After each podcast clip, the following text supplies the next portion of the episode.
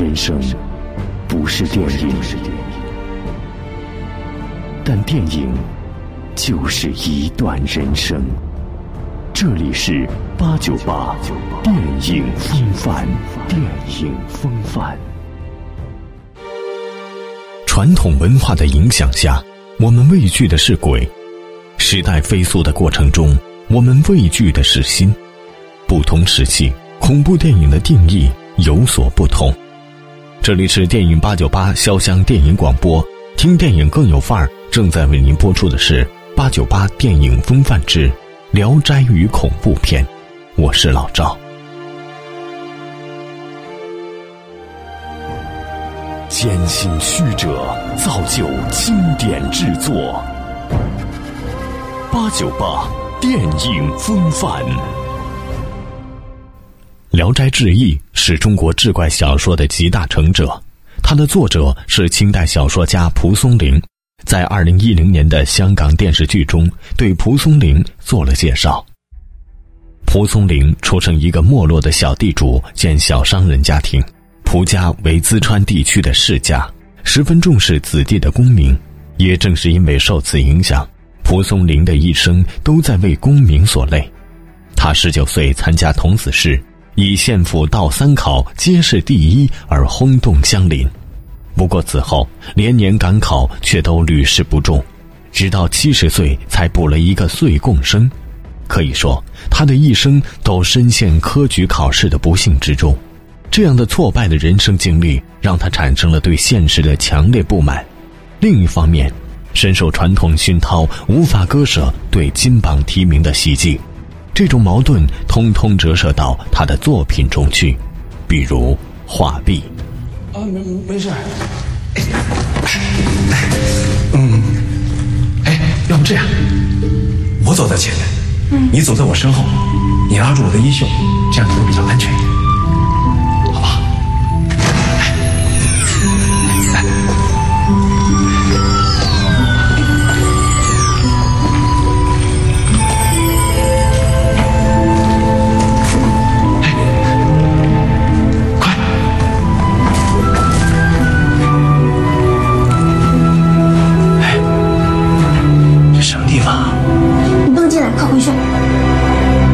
说你不知道这是什么地方吗？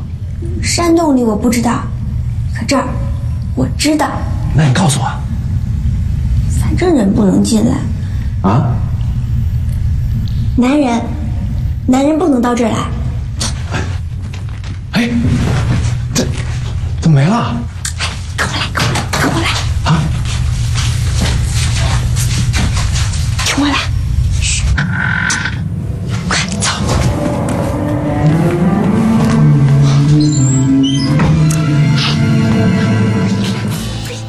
赶考的朱孝廉在深山古刹看到了一处壁画，美轮美奂，画中的仙人宛若真人，让朱孝廉看走了神，竟被画中仙女牡丹带到了画中仙境。海棠在，云梅，云梅在，丁香在，水仙在，雅琴。在，翠竹在，牡丹在。等一下，牡丹在。你去哪儿了？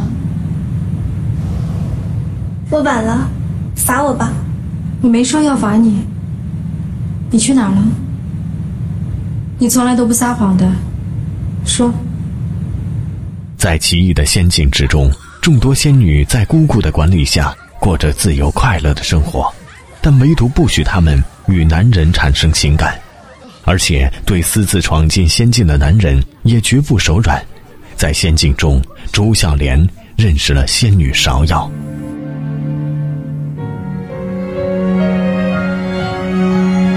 你一直都在这里吗？说你呢？你一直都在。不瞒姑娘，我在。啊！卑鄙下流！我是读书人，非礼勿视。我真的不是要看你，我是在这等人，我不知道你怎么就进来了。这是我的房间，我不知道这是你的房间啊。那你什么都看到了？你听到了？我没有。啊，好吧，我有看到，但但是我没看清楚，而且我听得很朦胧。姑娘，我想问你一句，你这样的女子，怎么会没有朋友呢？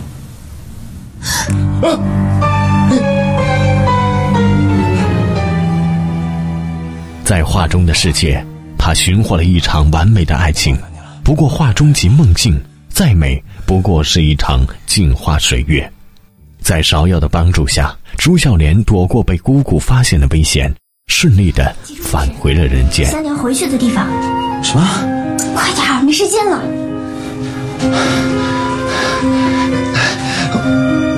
你快点，你会没命的。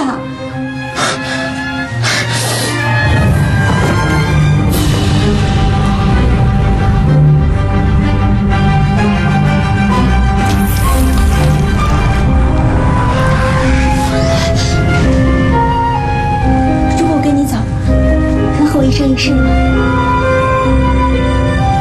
牡丹，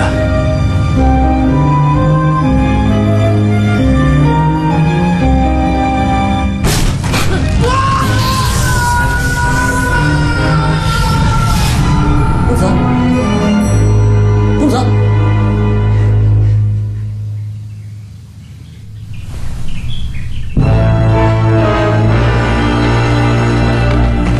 公子，你还是吃点吧。这是地狱图啊，公子。糟了，就是他。门呢？啊？门呢？什么门啊？门，门呢？门呢？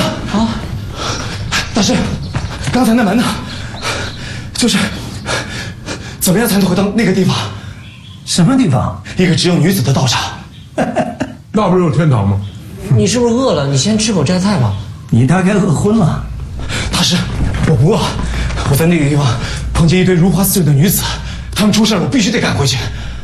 回去哪？大师，施主，天堂与地狱你都分不清楚，你要回去哪里啊？求大师成全。哎哎，谢谢大师。善哉善哉，起来起来，闭上眼睛，集中精神，嗯。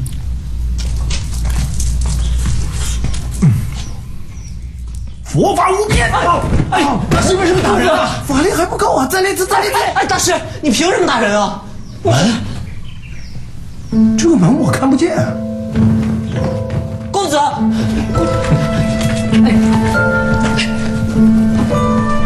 我也看见了。啊，你看得见？但是由于担心牡丹的安危，在朱孝廉的请求下，古庙里的大师帮助朱孝廉重返仙境。然而仙境之中依旧歌舞升平，但朱孝廉却怎么也找不到仙女牡丹的身影。最终，在一众仙女的共同帮助下，他解救了牡丹。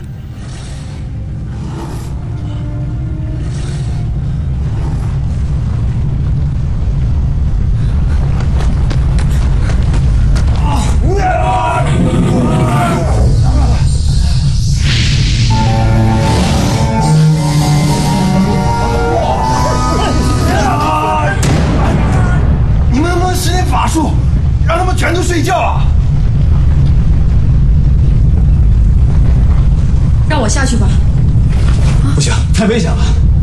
我带着姑姑给我的魔法环，这些刑天兽不会伤害我。你小心点。小婆婆妈妈的，那家伙快要醒了，打开吧。哦，你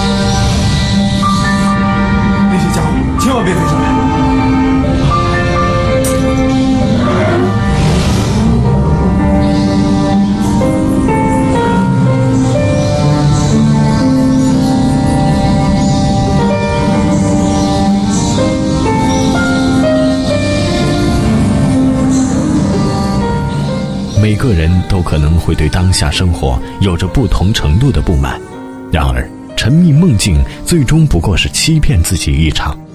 当朱孝廉被现实唤回，画中情境已然与最初不同。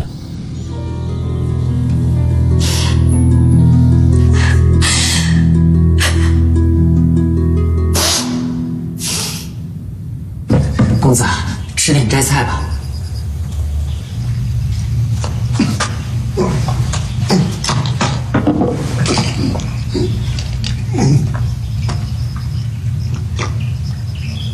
公子，啊，公子你怎么哭了？公子，公子是不是哪儿做的不好？没事没事。有什么问题吗？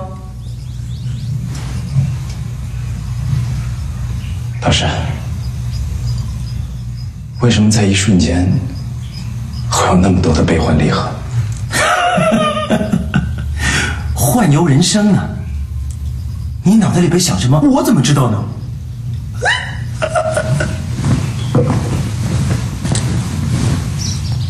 多谢大师。公子啊，你还是别哭了，吃点斋菜吧。啊，哎，那那是我的，你你放下，你这个人怎么这样？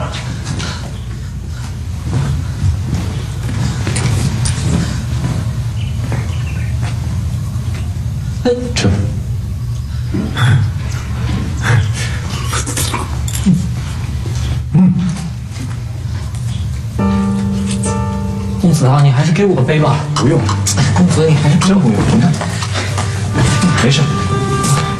等一等，呃，还是给你吧。啊？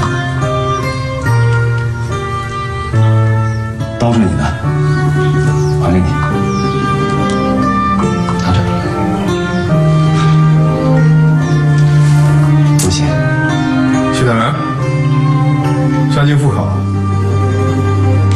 这人挺有意思的。